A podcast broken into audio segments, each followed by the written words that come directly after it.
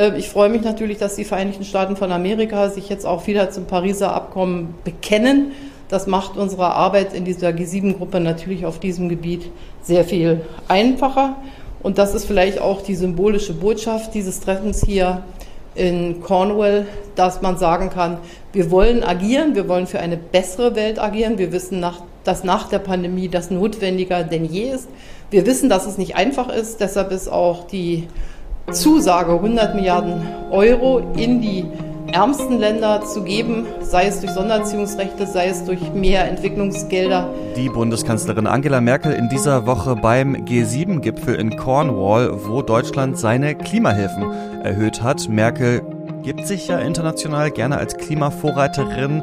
Aber in Deutschland wurde in den letzten Jahren, wie wir alle wissen, auch sehr viel beim Klimaschutz verpatzt und Umweltverbände haben jetzt einen Plan gemacht, was man in den letzten 100 Tagen dieser Bundesregierung noch packen könnte.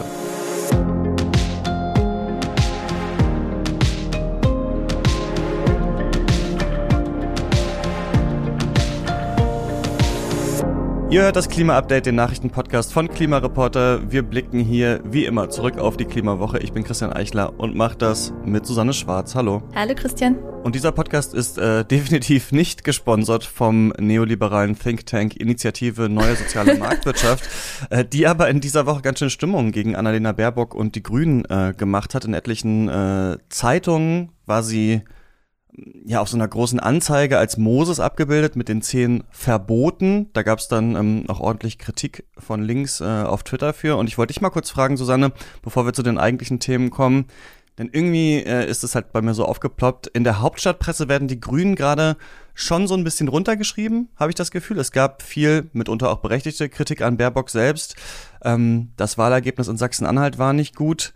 Hast du auch das Gefühl, äh, bei denen ist die Luft gerade raus? Mm, meinst zum Beispiel diese Spiegelkolumne, in der Bettina Gauster geschrieben hat, dass, dass es das jetzt war mit Baerbocks Kanzlerinnenschaft? Ja. Ja, ähm, ja ich habe da gedacht, das ist natürlich auch so ein bisschen self-fulfilling prophecy, wenn, wenn sowas im Spiegel steht, der nun keine kleine Reichweite hat.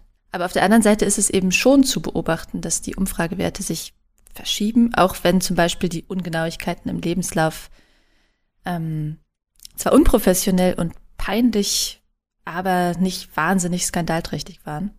Aber diese Kampagne von der Initiative Neue Soziale Marktwirtschaft, die du jetzt gerade schon erwähnt hast, mal abgesehen davon, dass sie antijüdische Ressentiments schürt, mhm. aber auch die klimapolitische Message ergibt einfach nicht viel Sinn.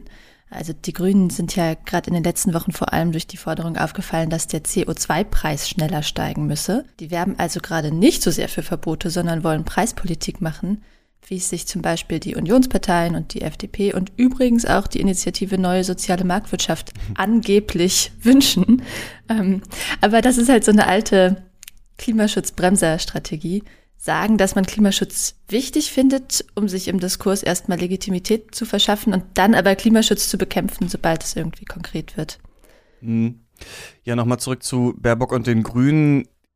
Ich halte das meistens für nicht so gewinnbringend, von den Landtagswahlen direkt auf den Bund zu schauen. Also natürlich ist da ein Zusammenhang, aber was genau der Zusammenhang ist, außer dass die Parteien dieselben sind, die antreten, ist einfach nicht so richtig äh, klar. Und man liest dann eben trotzdem oft, dass das mittelmäßige Ergebnis in Sachsen-Anhalt zum Beispiel jetzt eine Art Vorbote für die Bundestagswahl ist zum Beispiel und klammert ein bisschen aus, dass wir ja in den Bundesländern ganz oft diesen Wahlkampf haben, wo es darum geht, äh, wählt die CDU, denn wir sind das Bollwerk gegen die AfD. Aber das heißt dann in Thüringen ja zum Beispiel, wählt die Linken, denn wir sind das Bollwerk gegen die AfD. Und deswegen, ja, haben wir da ganz unterschiedliche Verhältnisse. Und das ist einfach sehr zweifelhaft, das eins zu eins so aufzurechnen und als ähm, Prognose zu benutzen. Denn im Bund zählen einfach andere Themen und gewählt wird erst in drei Monaten und da kann noch einiges passieren. Es wird jetzt schon fast zur Tradition, dass wir beide praktisch ein kleines Meinungssegment am Anfang der Folge haben. Ähm, ihr könnt uns ja mal an klima-update at klimareporter.de schreiben, ob euch das interessiert oder nervt. Ja, mach das mal. Äh, wir kommen äh, direkt mal zu unserer Kernkompetenz, den drei äh, Nachrichten. Ähm, als erstes beschäftigen wir uns mit einem Bericht des Bundes zu den Klimarisiken in Deutschland. Dann geht es um die letzten Forderungen der Umweltverbände an die bald scheidende Bundesregierung und dann am Ende um die klimapolitischen Ergebnisse des G7-Gipfels. Also, wir fangen erstmal an mit der Frage, wie wird das eigentlich hier in Deutschland ähm, wenn die Klimakrise so richtig kommt. Also natürlich wissen wir, dass die schon da ist, wenn wir zum Beispiel mal durchs äh, trockene Brandenburg fahren im Sommer. Aber es wird ja noch viel schlimmer kommen und eine neue Analyse des Bundes hat sich das genauer angeschaut und sich gefragt, wo liegen die Klimarisiken für Deutschland und wie verringern wir die?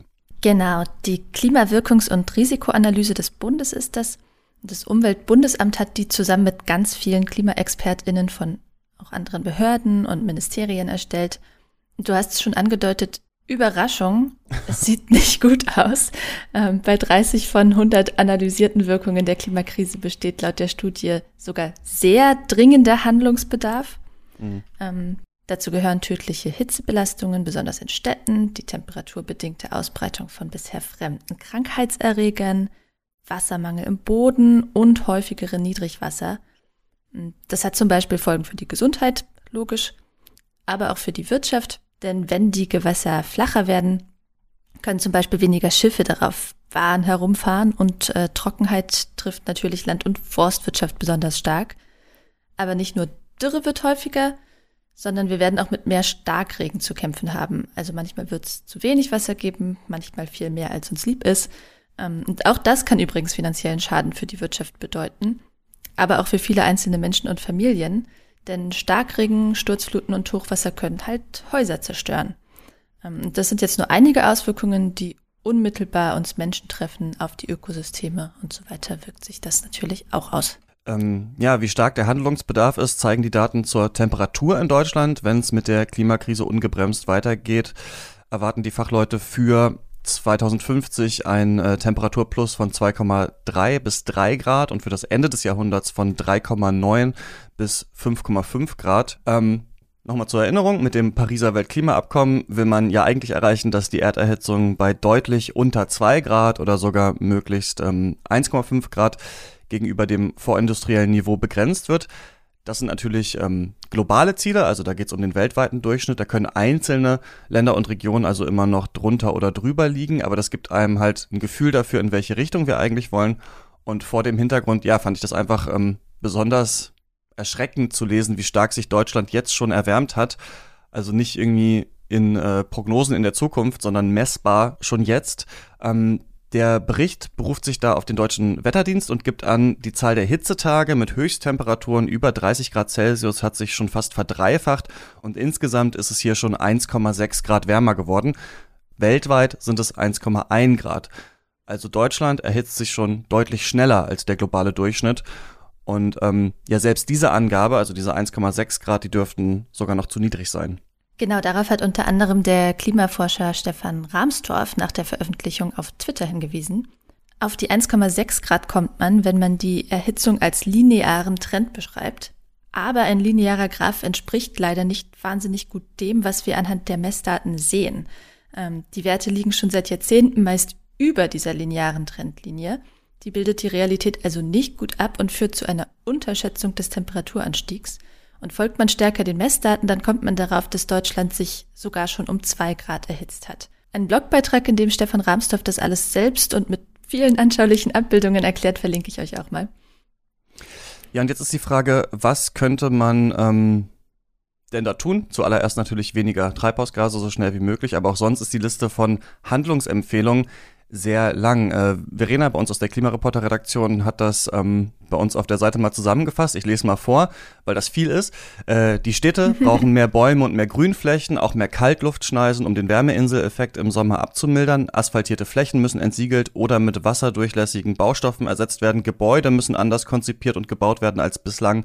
Im Straßenbau braucht es Belege, die Hitze und Starkregen aushalten. Das Schienennetz muss sturmsicher gemacht werden. Flüsse brauchen mehr Raum und so weiter und so weiter. Ähm, verlinken wir euch auch in den Shownotes den Artikel. Was wir aber auch noch sagen müssen, ja, Deutschland ist gefährdet, aber bei weitem nicht so stark wie Länder des globalen Südens. Und das sind ja, bittere Ironie, äh, die Länder, die historisch gesehen und in vielen Fällen auch immer noch kaum zur Klimakrise beigetragen haben. Ähm, man kann das jedes Jahr im Klimarisikoindex von Germanwatch nachlesen. Äh, den aktuellen verlinken wir euch am besten auch noch. Und da viele steht Links. drin, viele Links heute.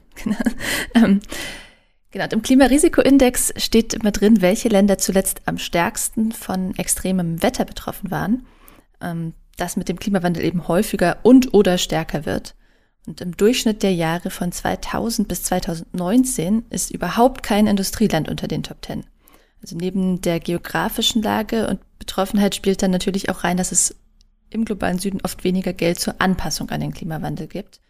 Ähm, also bottom line, ja, hier wird's schlimm, woanders wahrscheinlich schlimmer und auch deshalb müssen wir jetzt handeln. Wir haben jetzt schon einiges gehört, was Deutschland ähm, tun muss. In unserem zweiten Thema geht's noch konkreter um diese Frage, genau mhm. genau genommen darum, ähm, was sich die deutschen Umweltverbände noch von dieser Bundesregierung in den letzten 100 Tagen, in denen die noch im Amt ist, ähm, 55 NGOs, darunter der Deutsche Naturschutzring als Dachverband, aber auch äh, NABU und BUND haben ein äh, Klimaschutz-Sofortprogramm vorgelegt. Auf der Wunschliste steht zum Beispiel ein deutlich schnellerer Ausbau der erneuerbaren Energien, ein abgesicherter Kohleausstieg schon 2030 statt 2038, ein schnell und stark steigender CO2-Preis mit einem ordentlichen Sozialausgleich ein Verbot neuer Verbrennungsmotoren ab 2030 und der Abbau sämtlicher klimaschädlicher Subventionen. Klingt ganz gut eigentlich. Ja, ist aber auch ein ganz schöner Strauß an Forderungen, muss man ja. sagen. Also vor allem angesichts dessen, dass der Bundestag bis zu den Wahlen nur noch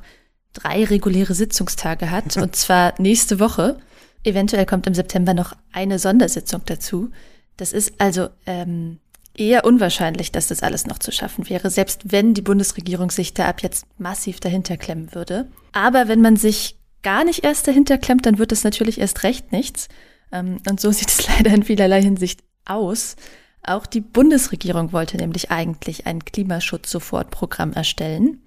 Ähm, darin sollten politische Einigungen zu etlichen klimapolitischen Themen von erneuerbaren Ausbau bis CO2-Preis festgehalten werden die dann die kommende Bundesregierung ohne viel Vorlauf umsetzen könnte. Allerdings zeigt sich immer mehr, weit her ist es mit vielen dieser Einigungen nicht. Ähm, die Union hat offenbar etliche schon wieder aufgekündigt, also zum Beispiel, dass sich Mieterinnen und Vermieterinnen den CO2-Preis bei den Heizkosten der Fairness halber teilen. Ähm, darüber haben wir hier auch schon vor zwei Wochen, glaube ich, gesprochen. Und ähm, ja, es ist also schon wieder unklar, wie viel von diesem Programm überhaupt bleibt und sei es auch nur als unverbindliche Ankündigung. Hm. Was in dieser Legislaturperiode auf jeden Fall noch passieren dürfte, nämlich aller Voraussicht nach nächste Woche, das ist die Verabschiedung des äh, reformierten Klimaschutzgesetzes. Damit mhm. hebt Deutschland sein Klimaziel ja für 2030 von 55 auf 65 äh, Prozent Emissionsminderung gegenüber 1990 an und schreibt die Klimaneutralität fürs Jahr 2045 fest. Also eine Anpassung an das, was Deutschland auf EU-Ebene ja schon versprochen hatte. Und das geht jetzt eben durch das vernichtende Urteil des Bundesverfassungsgerichts ja ziemlich schnell. Aber das ist eben nur ein Rahmen, der die Zielsetzung festlegt. Wie das dann erreicht werden soll, umfasst dieses Gesetz aber eben nicht. Und so lese ich auch ein bisschen diese Vorschläge der Umweltverbände. Ähm, Ziele unter großem Tamtam -Tam herausposaunen, das reicht eben nicht. Davon sinken äh, nirgendwo die Emissionen. Ja, damit leitest du auch schon hervorragend zu unserem nächsten Thema über. Am Wochenende war G7-Gipfel und es ist ja traditionell auch so ein Anlass, wo es viele unverbindliche Ankündigungen gibt. Und darauf haben auch die Extinction Rebellion AktivistInnen angespielt, die unter dem Motto Drowning in Promises, also Ertrinken in Versprechen, protestierten. Ja, wir hatten ja mal überlegt, ob wir nicht so einen Schlager brauchen, der so ein Thema hat für diesen Podcast. Das, ich, das, das ist schon ein guter Titel, ja. Titel dafür, ja, fand ich ganz lustig und passend. Ähm, andere äh, KlimaschützerInnen protestierten übrigens auch, Fridays for Future zum Beispiel. Ähm, Vielleicht erstmal noch ein paar kurze Randdaten zu dem Gipfel. In der englischen äh, Grafschaft Cornwall hat er stattgefunden, wo sonst nur ähm, die Charaktere in Rosamunde Pilcher-Filmen sich anschmachten. Nee, da kommen bei Harry Potter auch die Wichtel her. Sorry. Okay, also haben wir da mehrere popkulturelle Figuren, aber äh, auch Staats- und äh, RegierungschefInnen der G7 ähm, waren da, haben sich da getroffen und unter anderem eben über das Klima gesprochen. War übrigens das erste Treffen vom ähm, neuen US-Präsidenten Joe Biden mit der Bundeskanzlerin Angela Merkel. Aber was wurde da jetzt äh, zum Klima versprochen? Das ist ja das, was uns interessiert. Erst einmal wieder etwas, das eben im Bereich Klimaziele liegt. Die ähm, G7 hat zum ersten Mal gesagt, dass sie Klimaneutralität bis 2050 anstrebt und den CO2-Ausstoß bis 2030 wollen die Länder im Vergleich zu 2010 halbieren. Das entspricht ähm, so ungefähr dem, was der Weltklimarat auch als globalen Standard für das 1,5 Grad Ziel sieht. Nun ist es aber ja so, dass neuere Berechnungen zum CO2-Budget eher nahelegen, dass es eigentlich schneller gehen muss. Und hinzu kommt natürlich auch, ja, dass die G7 natürlich nun wirklich die Industrieländer schlechthin sind. Also wenn man davon ausgeht, dass die, um ihrer Verantwortung für die Klimakrise nachzukommen, eben schneller sein müssen beim Klimaschutz, um anderen Ländern wiederum mehr Zeit einzuräumen, dann ist ähm, 2050 für die Klimaneutralität natürlich zu spät. Ähm, Deutschland hat sich ja deswegen zumindest schon auf 2045 eingeschossen, auch wenn Teile der Klimabewegung das ja ähm, auch immer noch zu spät finden. Von Deutschland gibt es auch noch eine eigene Nachricht vom G7-Gipfel. Die Bundesregierung hat dort angekündigt, die jährlichen Klimahilfen bis 2025 von 4 auf 6 Milliarden Euro zu erhöhen. Dabei geht es ja um Zahlungen der reichen Länder für Klimaschutz und Anpassung in ärmeren Ländern.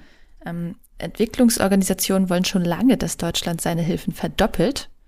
Ähm, noch im Mai haben Merkel und auch Bundesumweltministerin Svenja Schulze aber beide betont, dass sie die bisherige Summe eigentlich fair finden.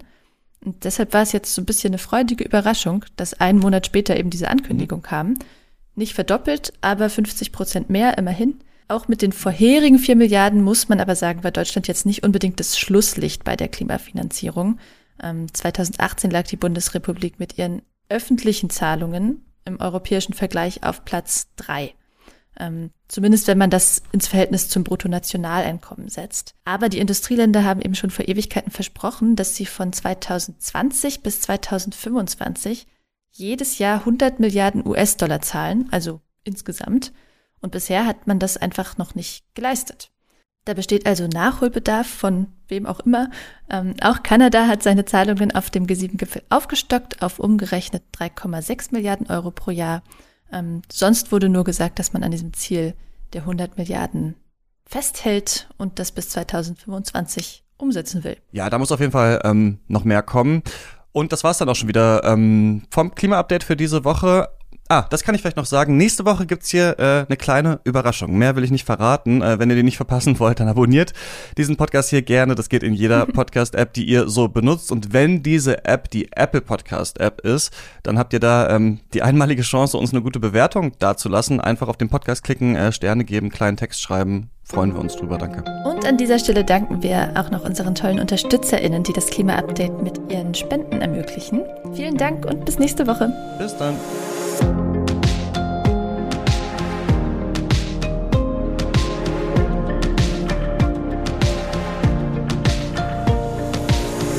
Das Klima-Update ist ein Projekt des Klimawissen e.V.